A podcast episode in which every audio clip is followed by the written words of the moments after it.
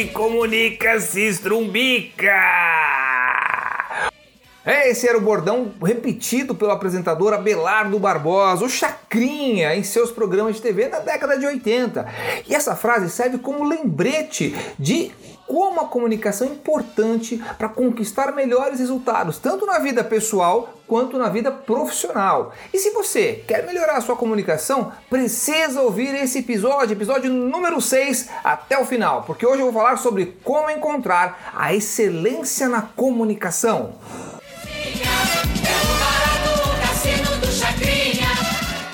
Desde os desenhos nas cavernas feitas pelos homens pré-históricos até as grandes produções cinematográficas de Hollywood, o ser humano sempre teve o objetivo de tentar se comunicar, de contar histórias para outros seres humanos. Alguns têm tido grande sucesso nisso, outros nem tanto.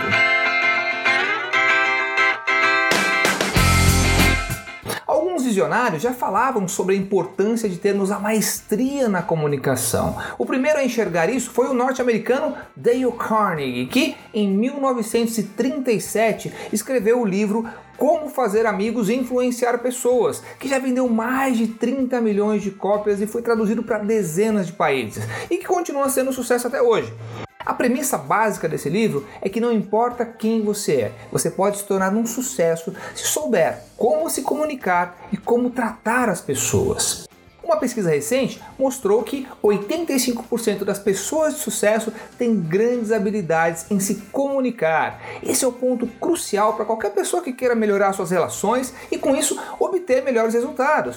E a questão é saber como e o que você tem comunicado para outras pessoas. Entre casais, por exemplo, uma má comunicação é uma das grandes causas de desentendimentos, brigas e separações.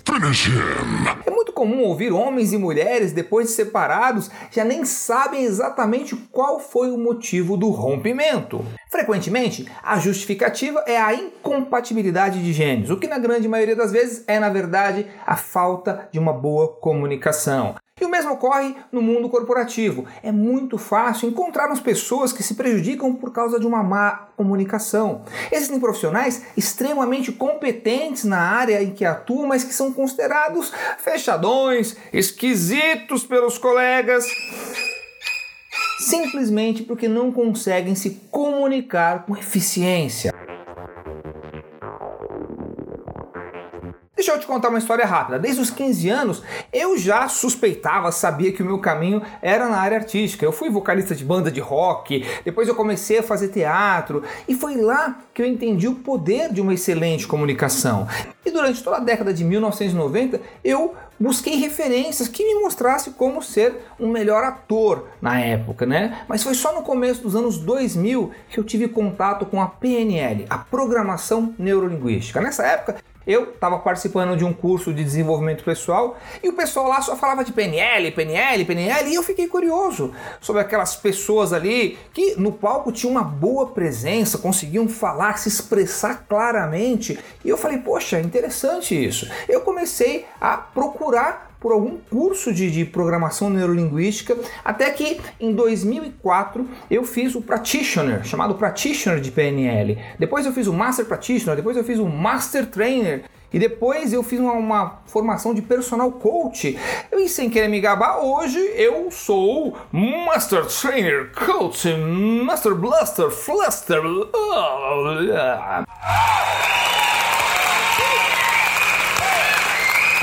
Mas isso não tem importância. Até porque é, aquilo que eu vou falar hoje aqui nesse podcast são conceitos gerais da boa comunicação e nada de teorias complicadas. Se você quiser, vai lá, faz o curso e aprende, beleza? Vamos lá?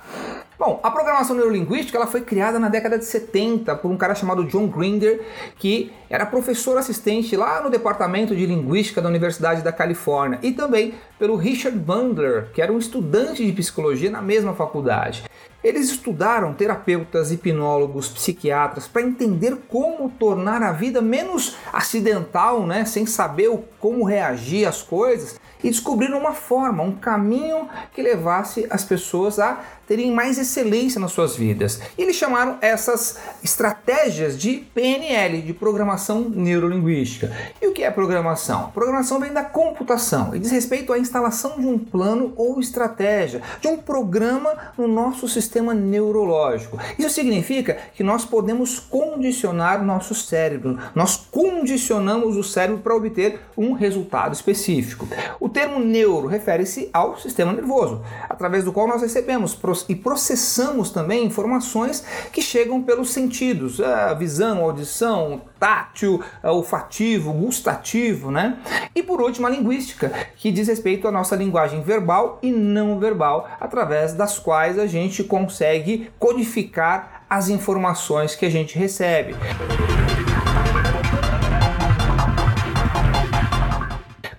Existem várias pressuposições da neurolinguística, mas hoje eu vou falar especificamente de três delas. A primeira pressuposição é a de que nós estamos sempre nos comunicando, sempre, seja através de palavras, expressões faciais ou através da nossa fisiologia, que é a nossa expressão corporal. Isso significa que é impossível não se comunicar.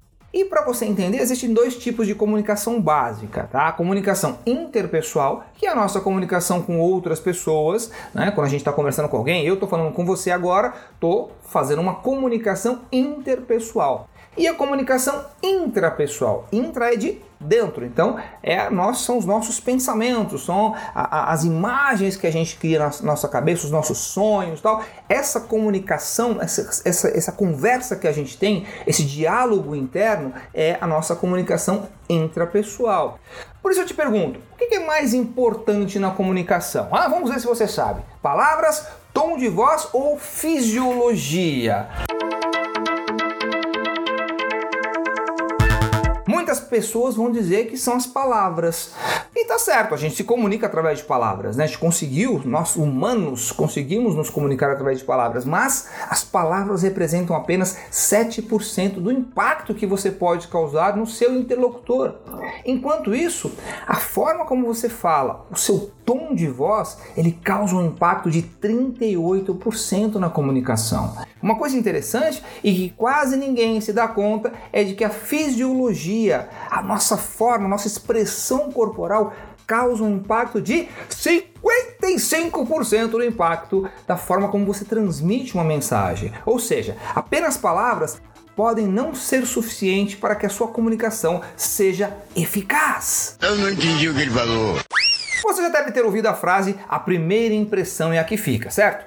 A forma como você se expressa fisicamente diz muito ao seu respeito. Por exemplo, se você acordou, está preocupado por causa da greve dos caminhoneiros ou está passando por algum problema, seus pensamentos vão influenciar na sua fisiologia e que vai transmitir isso para outras pessoas. Mas espere, isso não é tudo.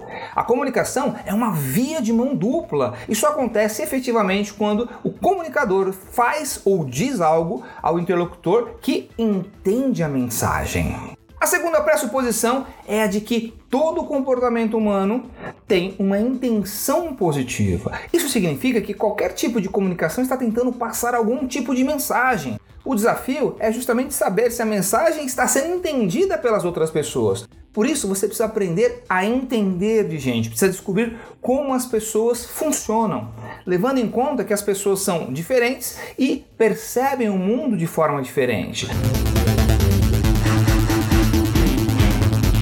A melhor forma de saber como a pessoa funciona é descobrir qual é o seu sistema representacional predominante. O sistema representacional é a forma como as pessoas interpretam e se comunicam com o mundo. Todos nós percebemos o mundo através dos cinco sentidos: visão, audição, tato, paladar, olfato. Porém, cada um de nós possui um sistema representacional preferencial, ou seja, nós temos naturalmente um sentido que utilizamos com mais frequência. A neurolinguística subdividiu as pessoas em três categorias: as pessoas com maior predominância visual, aqueles que enxergam, aqueles que, que tudo tem a ver com a visão, aquelas pessoas que sentem o mundo, né, ao invés de apenas enxergá-los, são chamados de sinestésicos, e aqueles que estão em sintonia com o mundo, é, auditivo, sabe? Eles ficam ouvindo as coisas. É muito importante que você saiba que todos nós possuímos todos eles, com exceção, é claro, de alguém com algum tipo de deficiência nessa área. A pessoa que tem um sistema representacional predominantemente visual tem mais facilidade de perceber o mundo através de imagens, de recursos visuais. Elas estão, na maior parte do tempo, usando predicados como olhar, imaginar, focalizar, visualizar, observar. Esses são apenas alguns exemplos para essas pessoas que estão utilizando frases como: Ah, eu vejo o que você está querendo dizer, ou Eu estou imaginando a cara dela quando eu descobrir, ou ainda, Nós temos a mesma visão sobre isso. Percebeu? Como fala só sobre coisas ligadas à visão.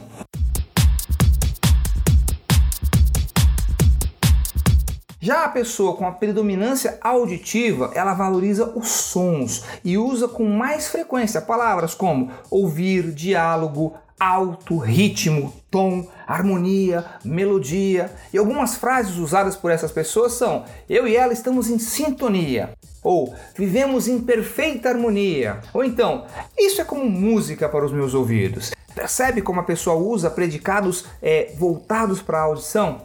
E, finalmente, a pessoa com um sistema representacional sinestésico, ela sente o mundo, né? percebe o mundo através das sensações são aquelas pessoas sensoriais que usam palavras como tocar, contato, sentir, pegar, segurar, né? Elas estão sempre utilizando palavras que remetam a sensações. Por exemplo, ah, eu entro em contato com você, ou eu quero provar essa roupa, ou eu senti um frio nos ossos. A pessoa sempre está buscando, é aquela pessoa que você nunca viu na vida e ela chega em você, ela te abraça e ela, ela precisa sentir, né? Segura na tua mão e ela quer te abraçar porque ela precisa sentir, ela se comunica através do tato, através das sensações.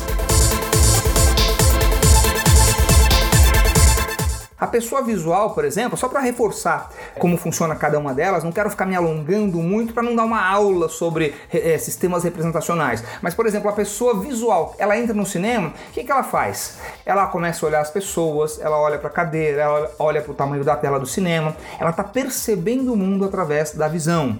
Já uma pessoa sinestésica, o que ela faz? Ela senta, ela degusta pipoca, ela se alimenta e ela sente o estofado, sabe? Ela, ela, ela começa a envolver toda a parte sensorial daquela experiência. E a pessoa auditiva vai ficar percebendo ali é, qual que é o som, se o som do cinema é Dolby estéreo, se as pessoas estão falando, se tem gente cochichando, sabe? Então são pessoas que percebem o mundo de forma diferente. Então você também tem isso. Você também se comunica e percebe o mundo de uma maneira específica. A grande questão é, e aí é onde dá o dá a problemática da coisa é justamente quando você tem, por exemplo, você é um cara visual, uma pessoa visual e a pessoa é auditiva, muitas vezes a comunicação ela não se estabelece perfeitamente e é preciso ficar muito atento a isso para que você possa ter uma comunicação excelente.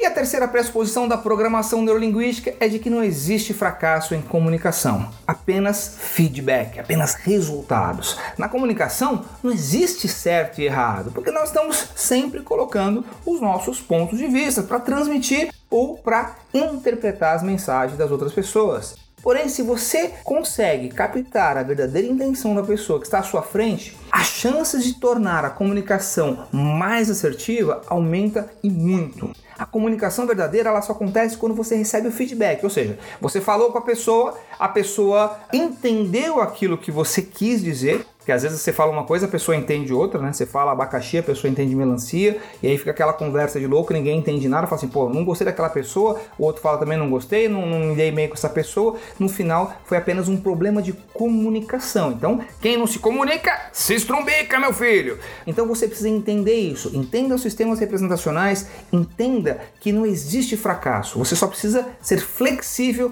para entender como a outra pessoa está se comunicando e dessa forma a sua comunicação comunicação vai melhorar. Ah. Resumindo, o que nós falamos aqui foi que a gente está sempre se comunicando, que existem dois tipos de comunicação: a comunicação interna e a comunicação externa, né? A interpessoal e a intrapessoal. E que é, aprender a se comunicar com excelência é o primeiro passo para ter relacionamentos mais ricos e, por que não dizer, uma vida mais rica. Gostou do tema de hoje? Se você quiser saber mais sobre PNL, visite o portal Golfinho, www.golfinho.com.br, eu deixei o link aqui na descrição do podcast, e também é, onde eu fiz a minha formação completa de PNL. Eu fiz a formação lá no Instituto Actius, aqui em Campinas, aqui em São Paulo, mas como a PNL já está muito difundida pelo Brasil todo, existem diversos cursos de formação em todo o Brasil e você pode achar um aí mais próximo de onde você mora, beleza? E se você é uma pessoa interessada em melhorar a sua comunicação, seja na área profissional, na área pessoal, eu recomendo que você faça pelo menos o Practitioner. Esse é o, é, o, é, o, é o, curso que eu acho que vale a pena qualquer um fazer, seja qual for a sua profissão, não importa. Assim como eu também recomendo que você faça um curso básico de teatro, porque eu acho que você isso te ajuda a melhorar a sua comunicação, você se expressar melhor. Quantas e quantas pessoas perdem oportunidades porque tem medo de falar em público, porque tem medo de se expressar, porque tem medo de dar uma ideia numa reunião e pensar o que, que as pessoas vão achar do que eu vou falar e fica naquela loucura e acaba não fazendo. Então, a boa prática de comunicação vai te ajudar e muito a você ter resultados cada vez melhores na sua vida.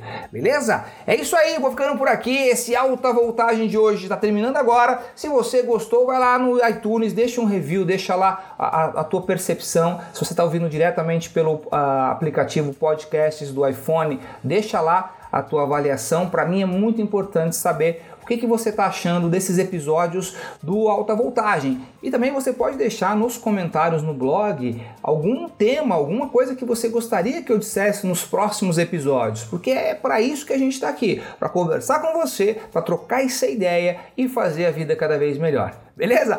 Um forte abraço para você e até o próximo episódio.